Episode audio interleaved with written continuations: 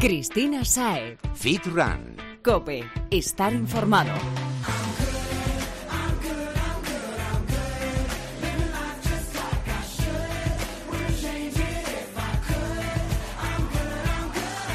Bienvenido Fitrunner y gracias por acompañarnos de nuevo en este podcast. Nos esperan unos minutos de mucho fitness, running y nutrición deportiva para aplicar a nuestro día a día y sacar el máximo partido a cada pasito que demos. Que queremos ser guepardos y no torturas tortugas en el camino hacia la meta. Esta semana le daremos gran importancia a la salud, a la salud de nuestros pies que tan importantes son pilar de nuestro cuerpo y en los que nos detenemos muchas veces demasiado poco. A veces parece que prima más lo estético que lo que de verdad importa, que como te digo es la salud. Bueno, nuestro gran Jesús, Jesús Santín, nos va a hablar de una parte de la dieta que seguro que nos gusta más, al menos a los que estamos con las tuercas bastante apretadas en esta época ya final de cara al verano. Y bueno, a los que no siguen unas pautas tan estrictas, seguro que también les gusta y les parece súper interesante. Y por último, hablaremos con uno de los mejores entrenadores personales del momento en nuestro país para seguir definiendo lo que sería un entrenamiento correcto y enfocado al progreso, que está claro que es lo que queremos, ¿no? Que lo que está bien hecho también tiene buenos resultados. Pues eso, ¿te parece completo? A nosotros sí.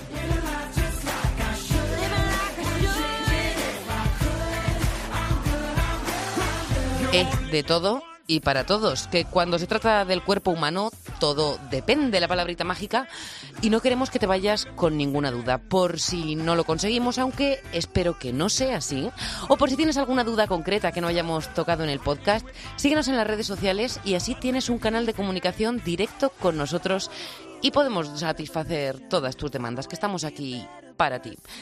Toma nota. Twitter, arroba fitran-cope, también facebook.com barra fitrancope y estamos en Instagram, somos arroba fitran-es.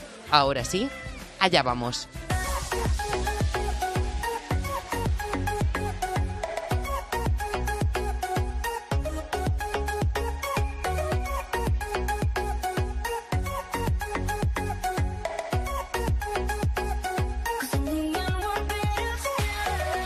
Corremos porque nos gusta, nos pone en forma y porque favorece a nuestra salud.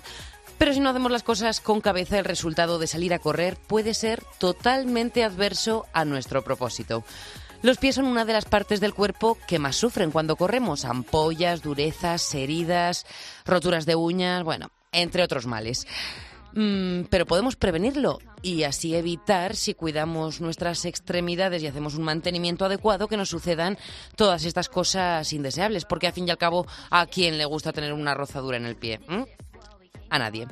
Bueno, eh, es por esto por lo que hemos contactado con la profesional y experta en podología deportiva Raquel Virto para que nos ayude con el cuidado del pie. Veamos qué es lo que tenemos que hacer y qué es lo que debemos evitar para que esta sucesión de saltos, como te hemos explicado en, otros programas, que es el running, no dañen tanto una de las partes del cuerpo que más debes cuidar cuando te dedicas a esta práctica deportiva.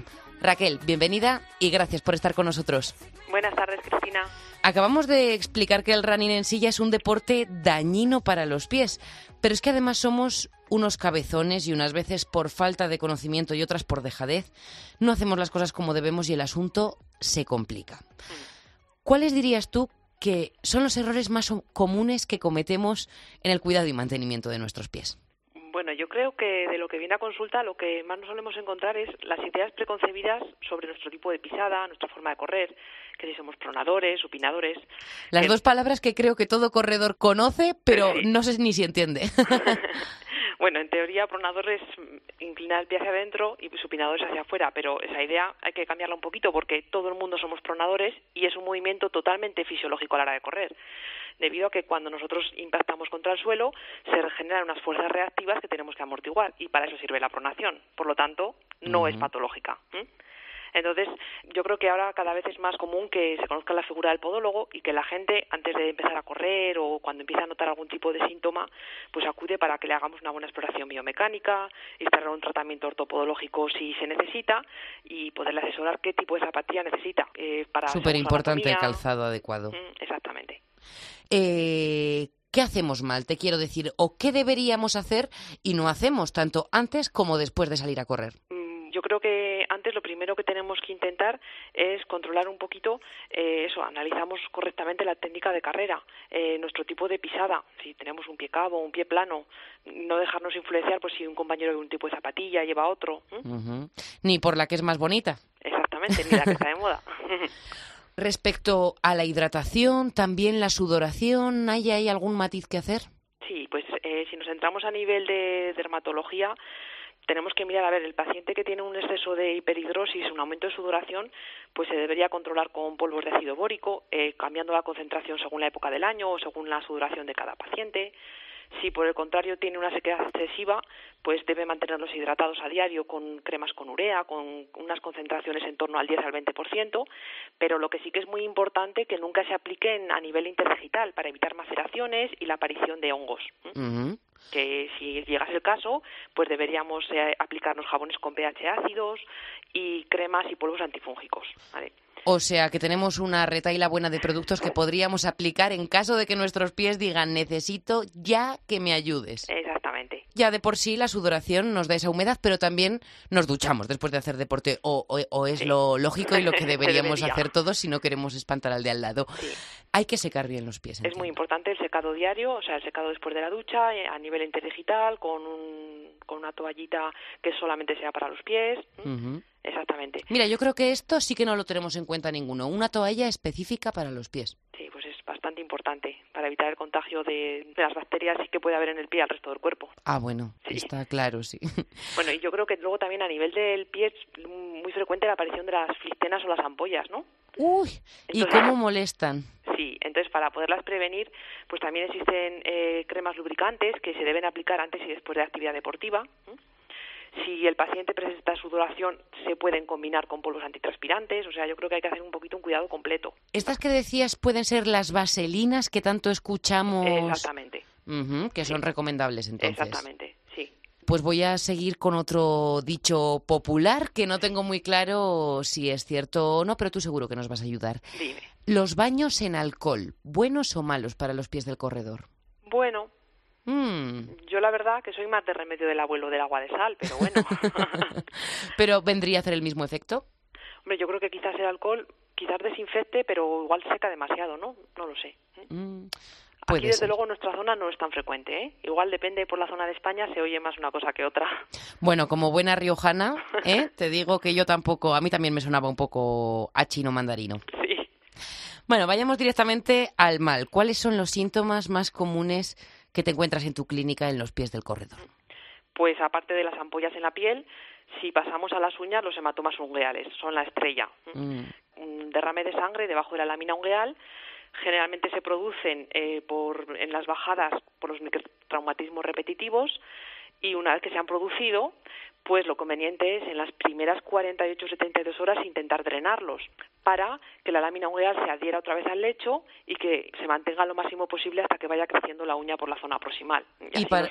nos, proteja y demás. Para drenarlo, Raquel, tenemos que ir a la clínica. Entiendo que eso no podemos hacerlo con un remedio casero. Exactamente. Y las ampollas en la piel, pues si se hacen en casa, desde luego con material estéril y posteriormente aplicar un material, un antiséptico y si están en planos más profundos, pues entonces ya sí que sería conveniente eh, que lo hiciese un profesional. Claro, otra cosa, el tema de la ampolla. Entonces, ¿la reventamos o no la reventamos?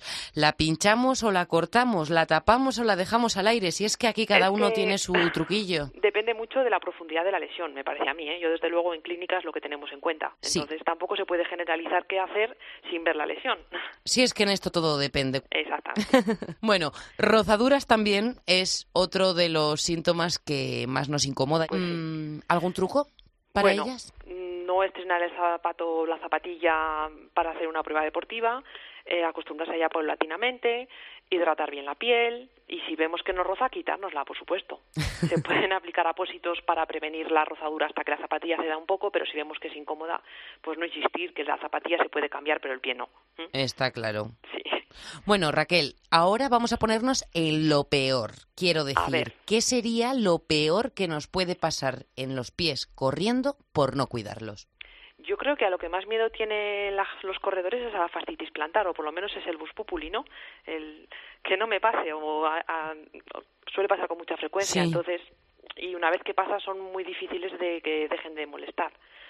Entonces, eh, yo creo que la fascia plantar es una estructura fibrosa que, se, que le cuesta mucho inflamarse, pero que hay muchos factores mm, intrínsecos del pie, como si tenemos una estructura de pie cabo, un pie plano, un pie valgo, un acortamiento de gemelos, una pierna más larga que otra, una disimetría que puede favorecerla. Entonces, hay mucha gente que tiene predisposición a sufrirla porque hay muchas causas que lo provocan, ¿no?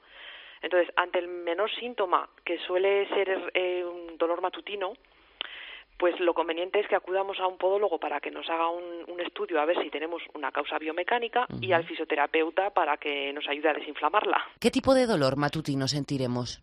Pues como un dolor punzante, una tensión. O sea, recién levantados de la cama, quiero decir que no ha sido un retorcijón. Generalmente sí sucede así, también hay casos que solamente es después de la actividad física, pero vamos, generalmente es muy frecuente el dolor matutino. Bueno, pues en cuanto lo detectemos, una visita rápida al podólogo. Exactamente. bueno, antes de despedirnos, Raquel, ¿con qué frecuencia debería acudir un runner al podólogo? Bueno, la verdad es que la frecuencia sería, en teoría deberían acudir, yo es que tengo de todo, ¿eh? no me puedo quejar de los pacientes. Entonces, eh, tenemos pacientes desde los que acuden mensualmente para hacerse el corte y fresado de las uñas, la limpieza de tejido hiperqueratósico, para estar totalmente perfectos y que no les pueda lesionar nada. Tenemos eh, el que antes de cambiar la zapatilla viene a asesorarse, que nota que ha aumentado la carga deportiva y empieza a tener molestias en tensor de fase alata, en gemelos, y viene a preguntar si le ha cambiado la pisada, si puede estar bien su plantilla, si no. Entonces, generalmente yo creo que los corredores eh, son de los mejores pacientes, de los que más se cuidan. sí. Pero por dar una normativa general, yo creo que si lleva tratamiento ortopodológico, mm, seis meses es una buena fecha para revisarlo. Bueno, está muy bien. Eh, si va a tener un evento deportivo, una prueba física, eh, yo, por ejemplo, un, tratamiento básico de los pies, una quiropodia que llamamos, un corte de uñas. Claro, porque además dicen que hay que tener cuidado con cómo cortamos las uñas antes de ir a correr, porque nos puede generar un problema. Exactamente, habría que cortarlas. Eh, lo que dicen rectas es muy relativo, pues que supere la lámina ungueal el pliegue distal, que supere el bordecito de carne lateral, y entonces mínimo 7-10 días antes de la prueba, para que dé tiempo a que la estructura se regenere un poquitín. Sí, porque correr no hace más que golpearnos los pies, las uñas, luego uñas negras, uñas rotas. Sí, Madre mía. Sí, pero sois muy valientes los corredores. ¿eh? Bueno, qué remedio, ¿no? ¿Alguna recomendación más darías a los corredores antes de despedirnos, Raquel? Pues lo único que si están pensando en ponerse un tratamiento ortopodológico y tienen pronto una prueba física, yo mi consejo es que esperen un poquito a adaptarse ya paulatinamente. Que no digan, tengo una prueba dentro de 15 días, me pongo unas plantillas para porque me duelen un poco los gemelos. Mm, a, mí me gusta que se adapten poco a poco a ellas, que un periodo de adaptación en el entrenamiento y que cuando ya estén totalmente cómodos se las pongan para hacer la competición.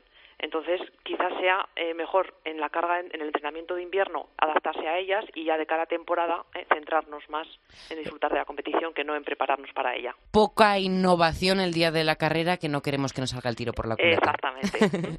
Raquel Virto, muchísimas gracias por estar con nosotros y por ayudarnos con esto que, como decimos, es tan importante, que es la salud de nuestros pies. A ti, Cristina. Hasta pronto. Gracias. Hasta luego.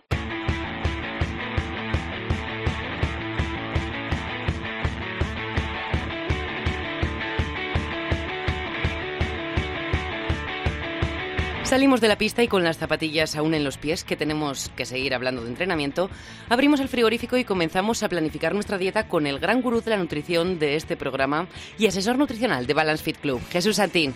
Bienvenido, Jesús. Buenas tardes, una semana más. Encantados de tenerte con nosotros, siempre es un placer hablar contigo. ¿Cómo ha ido la semana? ¿Los nuevos llegados a Balance en busca del cuerpo deseado para el verano están cumpliendo o te están dando algún dolor de cabeza?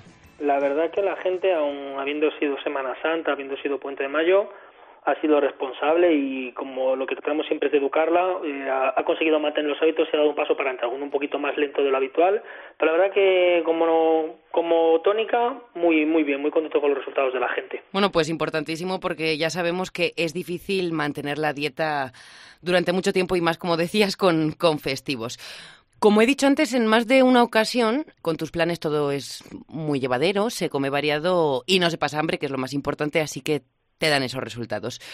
Hoy vamos a hablar del refit.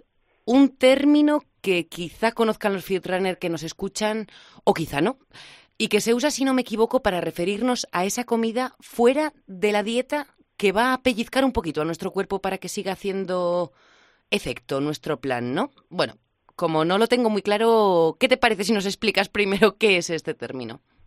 Bueno, el refit eh, se ha incorporado ese término, pues al igual que que meal, pues anglicismo que viene todo de redes sociales, de los preparadores. Que suena más guay. fuera y siempre suena suena mejor.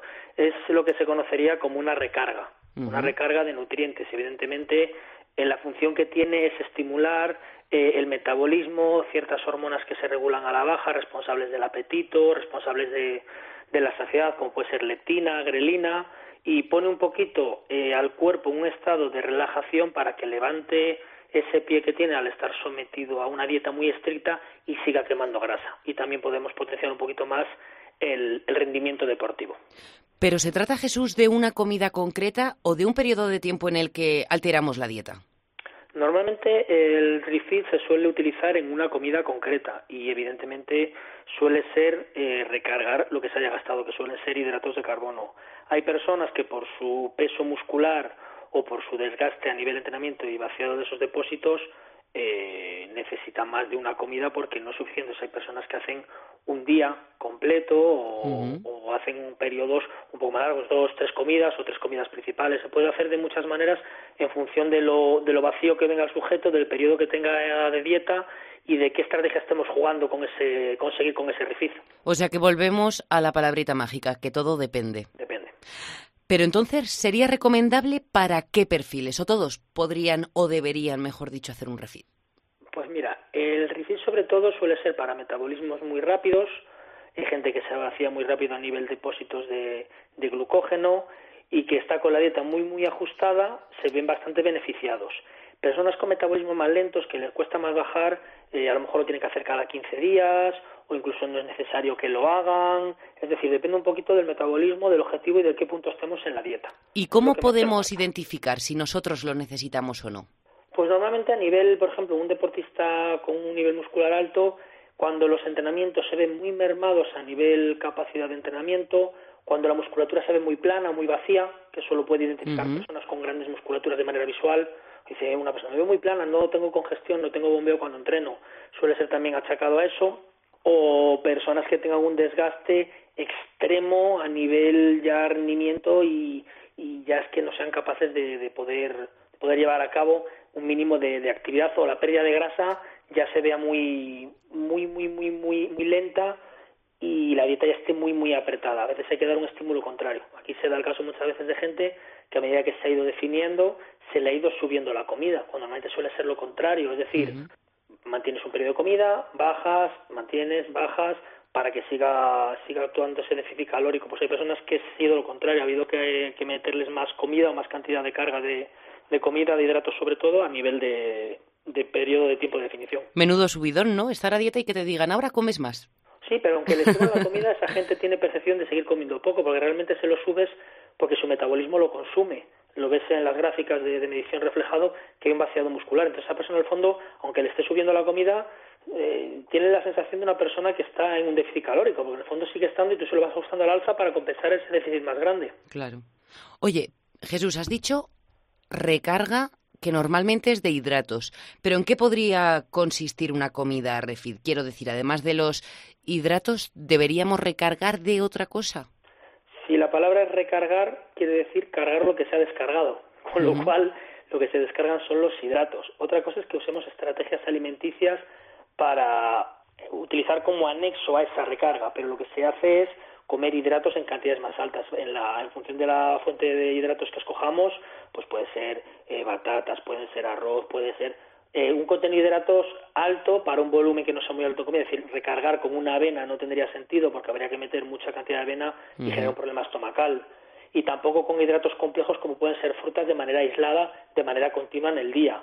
Eh, pues lo ideal sería jugar con los diferentes carbohidratos en función del momento. Pues después del entrenamiento a lo mejor hidratos más rápidos o antes, si ese día entrenamos. Normalmente suelo hacer días de descanso para no consumir los hidratos en el entrenamiento y que se cargue. ¿Habría algún hidrato más recomendado que otro para este refit? Los hidratos complejos, sobre todo. Se suele utilizar el arroz, la pasta, boniato, no suele haber mucha, mucha, mucha diferencia. Si uno se, se guía un poquito por el nivel de hidratos que pueda comer, por ejemplo, la patata, como es muy voluminosa y tiene poco hidrato, para gente que no pueda meter mucho hidrato le viene bien, porque se llena para personas que tienen que comer mucha cantidad de hidrato, mejor tendríamos que más un una pasta que tiene más contenido en hidrato de carbono. Pues sí, no nos vamos a llenar un platazo que seamos incapaces de terminarnos o que nos cueste.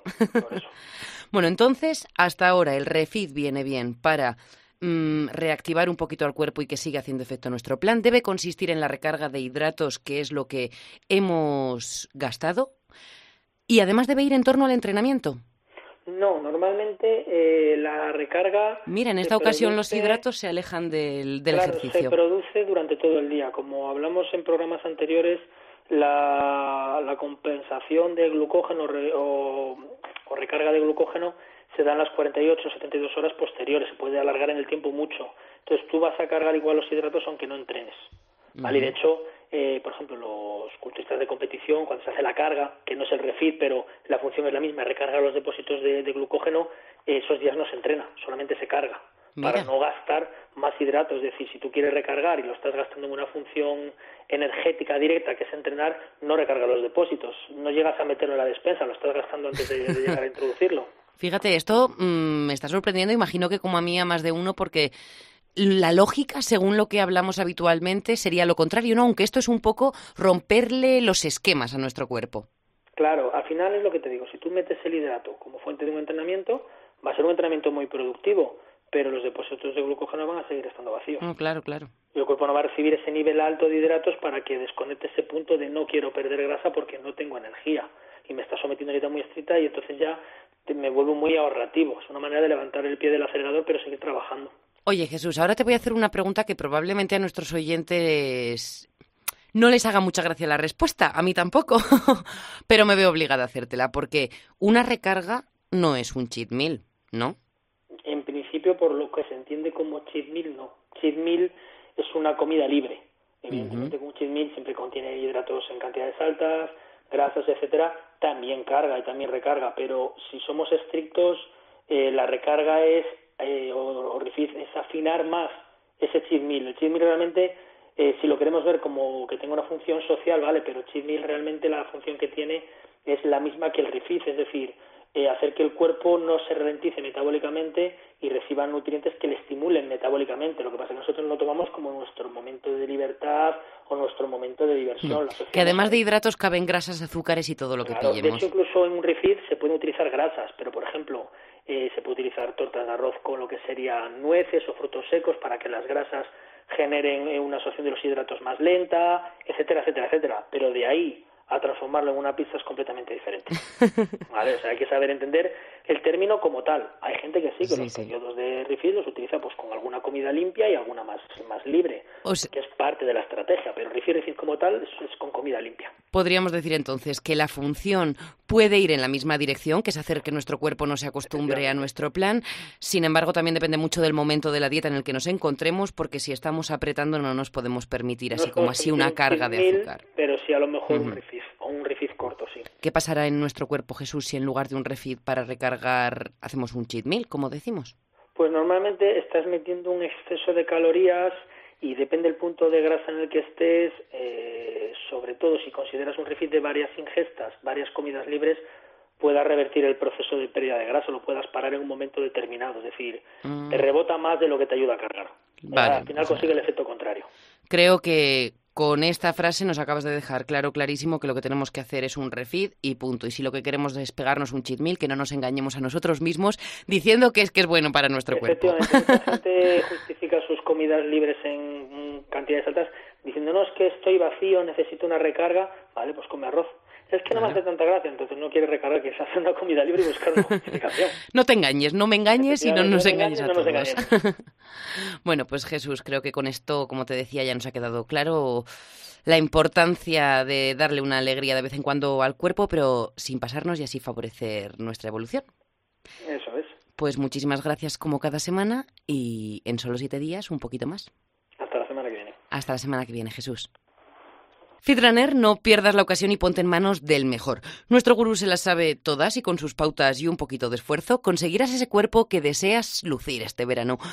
Puedes encontrarle en Facebook, Balance Fit Club, pegarle también un toque en el 915340905 o acercarte a su centro en Madrid si te pilla de paso. Está en la zona de Cuatro Caminos. Prueba y luego ya nos cuentas. Cristina Saez. Fit Run. Cope. Estar informado.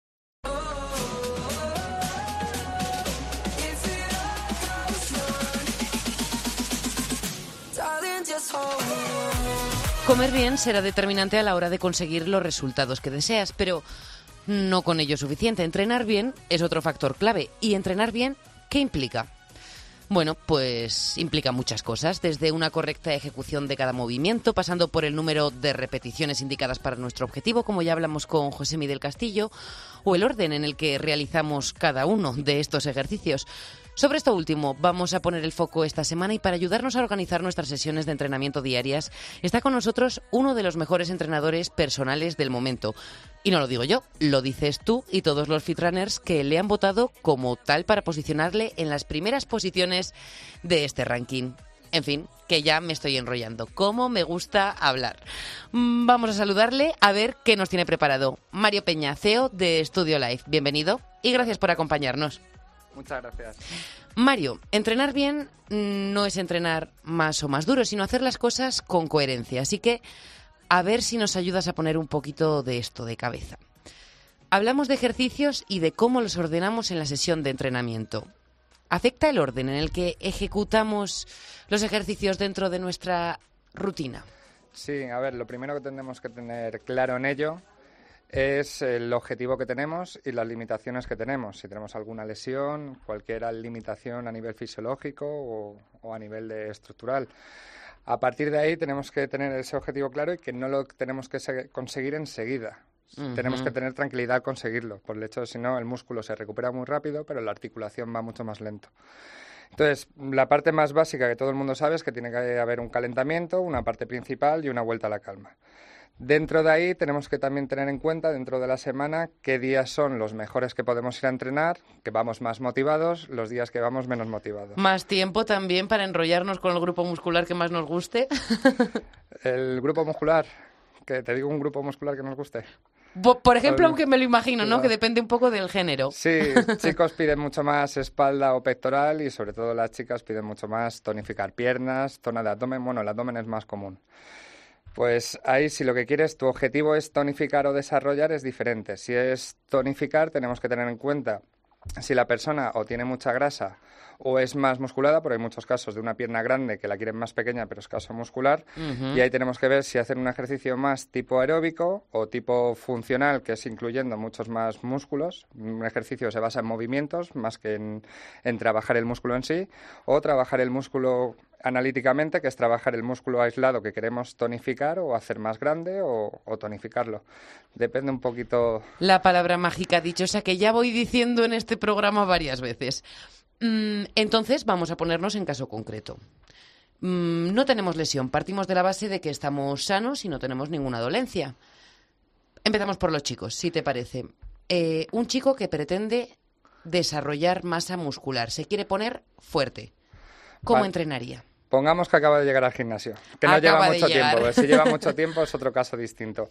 Acaba de llegar, lo primero que tiene que tener en cuenta es que no puede pasarse de, de ejercicios por mucho que pueda o ganas que tenga, porque si no luego puede eh, hacerse una lesión, puede mm, tirarse varios días sin hacer bien las cosas porque está muy cansado o tiene muchas agujetas, pero realmente lo primero que tiene que hacer es un circuito donde vaya haciendo todos los grupos musculares para que el cuerpo se vaya adaptando al ejercicio que le vas a dar.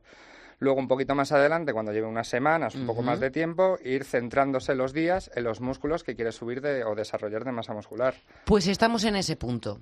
Y en ese punto, por ejemplo, un chico va a hacer espalda o va a hacer pecho, que hemos dicho que es lo que más les tira. Hay distintos tipos de ejercicios. Los tenemos más globales y aislados, como decías tú al principio. ¿Cómo cuadramos el Para asunto? subir de masa muscular es más aislar, aislar el grupo de muscular que quieres trabajar, siempre teniendo esos descansos. No podemos tirar demasiado seguido, ni podemos hacerlo en la misma sesión, ni muchos días seguidos, por mucho que queremos desarrollarlo. En la misma sesión, ¿cuántos ejercicios nos recomendarías? Pues depende de la intensidad de 3 a 6 ejercicios y luego también depende de las series que hay dentro de esos ejercicios y las repeticiones que vayas a hacer. o sea, estamos hablando de, de, un entrenamiento moderado. Eso de estar dos horas en el gimnasio levantando peso ha quedado ya un poquito desfasado. Para los que compiten o, se, o viven de ellos, sí pueden, si están, vamos, yo estuve trabajando en un gimnasio donde competían y sí les veías. Además, les veías incluso que a la hora se iban al vestuario a comer y volvían a salir a seguir entrenando. Qué locura. O sea, la gente que compite, sí. Gente que no competimos o que no vamos ahí, pues con 45 minutos está realmente hecho de que si tú entrenas bien 45 minutos, te vale para conseguir un objetivo. Pues yo creo que hago las cosas fatal, porque a mí con 45 minutos no me da. Veamos, ¿cómo lo harían entonces las chicas? ¿Ellas cómo deberían enfocarlo?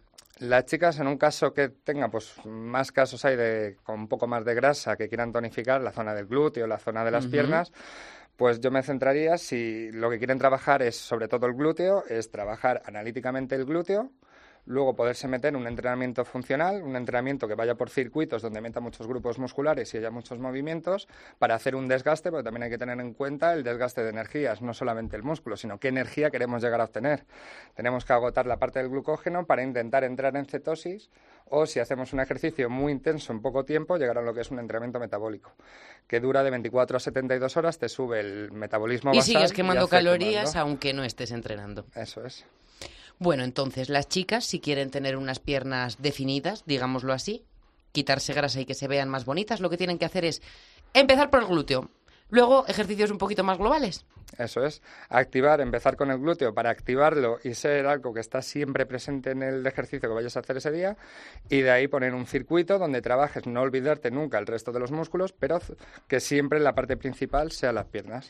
Madre mía, aquí esto depende todo de tantas cosas que te voy a preguntar. ¿Habría alguna pauta general básica que nos pudiese servir para orientarnos un poco o esto que te estoy pidiendo no existe? Lo malo es que cada persona es distinta.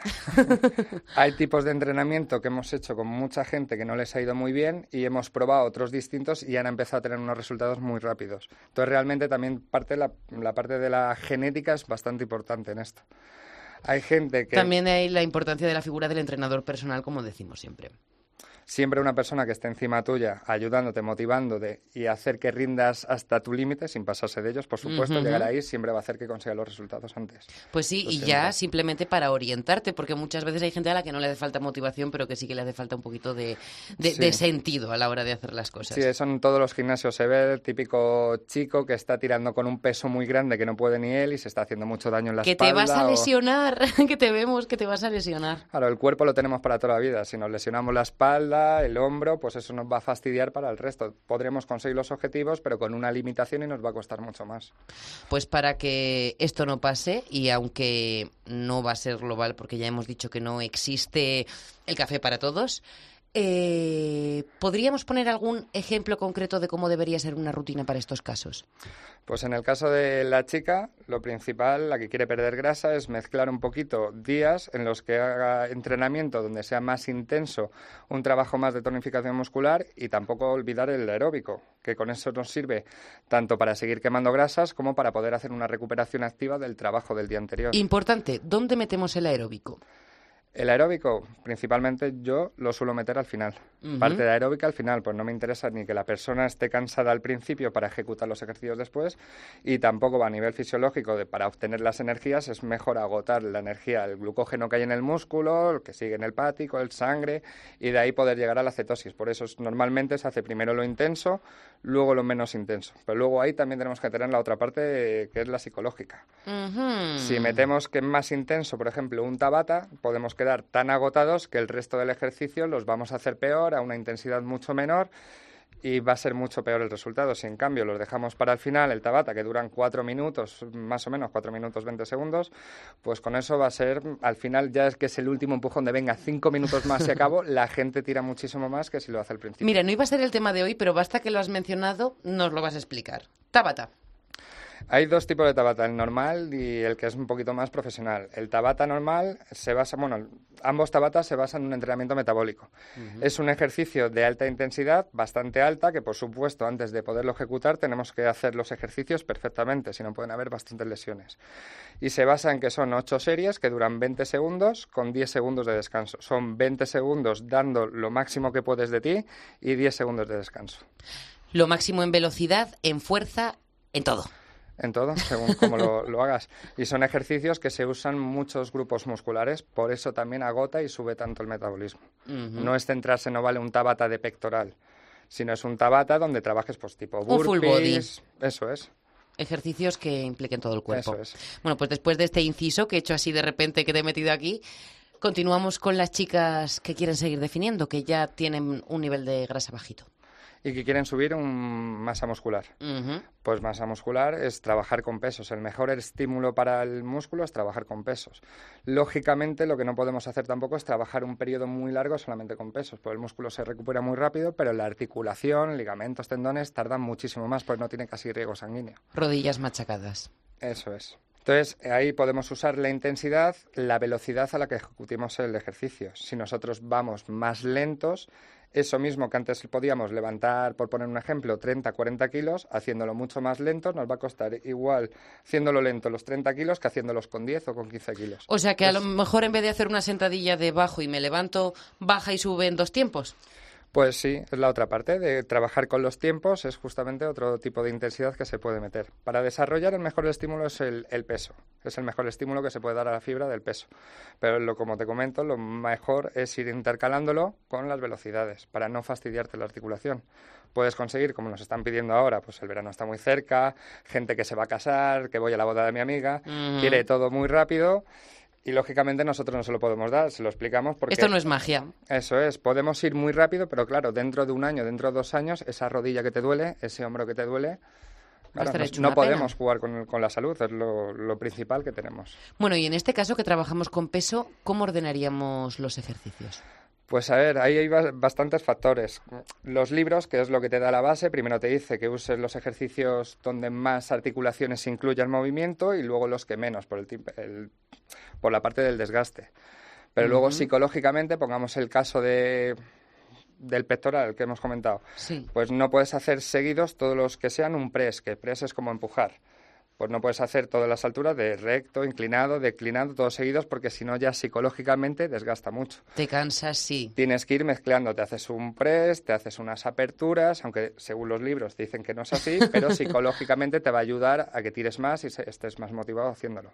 Y entonces, ¿cuál es la razón por la que los libros nos aconsejan hacer primero los ejercicios globales? Porque nos dan la base, la base y de esa base, que es lo primero que tenemos que tener ya nosotros con la experiencia, siendo autodidactas o estudiando mucho más, que en este mundo no se puede parar de estudiar, es lo que vamos aprendiendo de cómo incluirlos o cómo ordenárselos a la gente.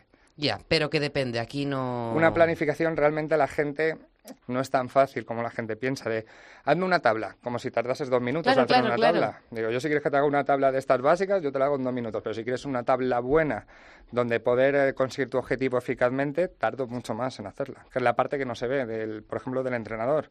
Se ve cuando está contigo, pero no ves el tiempo que se ha tirado para llegar a lo tuyo. Y no lo valoras. Y no lo valoran. Alguna chica tengo que es delgadita y lo que quiere ella es hipertrofiar el, glúteo porque quiere un culo más grande, pero duro, tonificado, pero más grande. Pues en ese caso es lo mismo, te, trabajar eh, dándole un estímulo al glúteo de hipertrofia. Al resto del cuerpo, al resto muscular, a las fibras, la puede dar un estímulo de tonificación, seguir con su mismo ritmo, pero el glúteo tiene que centrarse en darle el de hipertrofia, que son menos repeticiones, más pesos y descansos más amplios. Y con los hombres sucedería lo mismo. Eso es. Tenemos más suerte los hombres en caso de la hipertrofia por el nivel de hormonas. Tenemos más testosterona, es mucho más fácil que nosotros generemos más masa muscular que las mujeres. Y por favor, entonces, ¿nos puedes decir a las chicas que no nos vamos a poner como hombres solamente por coger una mancuerna? La mayoría pensáis eso, no sé por qué cuando cogéis una pesa o no, eso es mucho peso para mí. Tengo chicas muy delgaditas que están levantando 10, 15 kilos tranquilamente y no tienen un brazo de chico, tienen un brazo finito de chica, lo único que es fuerte. Bueno, después de estas, no voy a decir pautas, sino explicación, porque realmente no hay una pauta que nos vaya a valer a cualquiera que nos esté escuchando porque todo depende. Lo que sí que nos va a valer seguro y que tienes identificado de sobra de lo que hayas podido ver en el día a día son los errores, lo que sí que hacemos mal a la hora de ordenar nuestros ejercicios.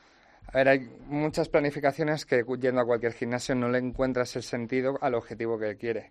Principalmente porque solamente hacéis ejercicios, o hacemos, muchas veces me incluyo, ejercicios que nos gustan. Feedrunner no me ha visto entrenar, ¿eh? a veces vamos a los ejercicios que nos gustan, que más fácil son o los que tenemos planteados y es y es una manera que realmente el ejercicio que más te cuesta hacer es el que más te está trabajando ese músculo el que menos te cuesta y es el que más te agrada hacer, es el que menos. Entonces, el que más nos cuesta debería ir antes o después. Antes.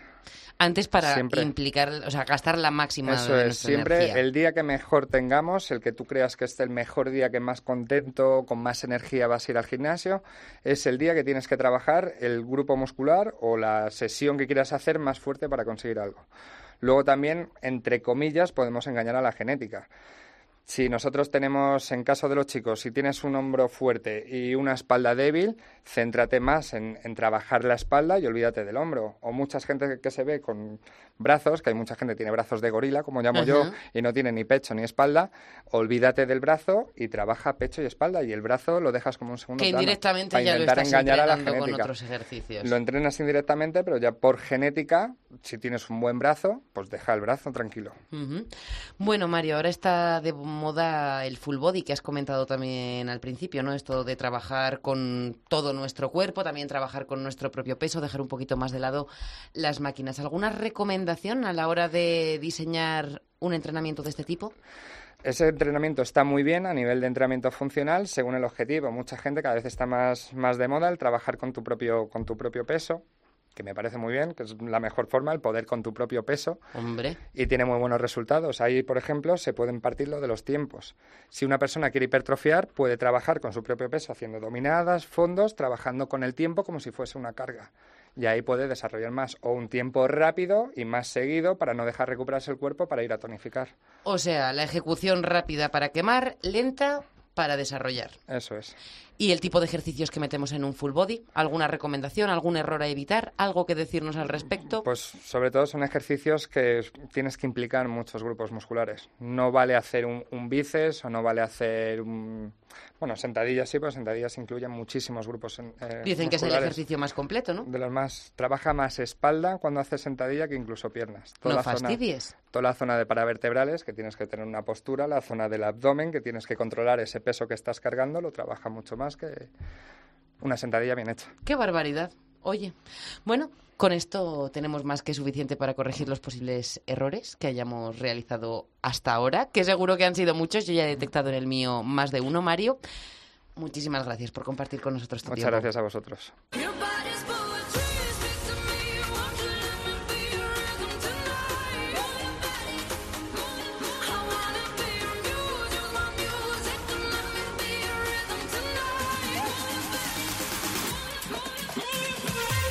Con los pies en perfecto estado y con una apariencia divina. El cuerpo alegre tras hacer el refit del que hemos hablado con Jesús Santín y con estas grandes claves que nos ha dado desde Estudio Live para hacer más eficiente nuestro entrenamiento. Nos despedimos, eso sí, solo hasta el próximo podcast. Una semana, siete días que pasan volando y hasta entonces, no te olvidamos, seguimos en contacto a través de las redes sociales.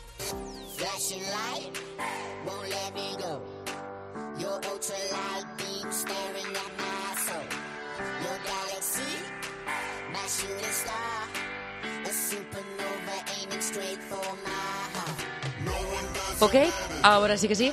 Nos vamos, recuerda, Twitter, Instagram y Facebook. Síguenos, contagiate de nuestra pasión por la vida saludable y sobre todo, no te olvides de compartir con nosotros tus dudas, porque así podremos responderlas y te aseguras de que lo que haces está bien hecho, que no estamos aquí para perder el tiempo.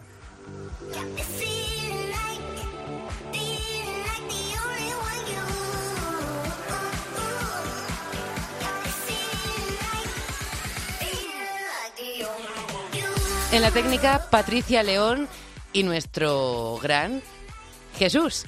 Gracias por ese dominio de los mandos y, como siempre, gracias a los profesionales que nos han acompañado Y a ti, Fitrunner, por estar pegando la oreja y darnos un motivo por el que seguir aquí, delante del micrófono, una semana más. Ahora poner en práctica lo aprendido, a no hacer locuras ni caer en los falsos mitos y a descansar, que hace días que no te lo digo, y el entrenamiento invisible es fundamental.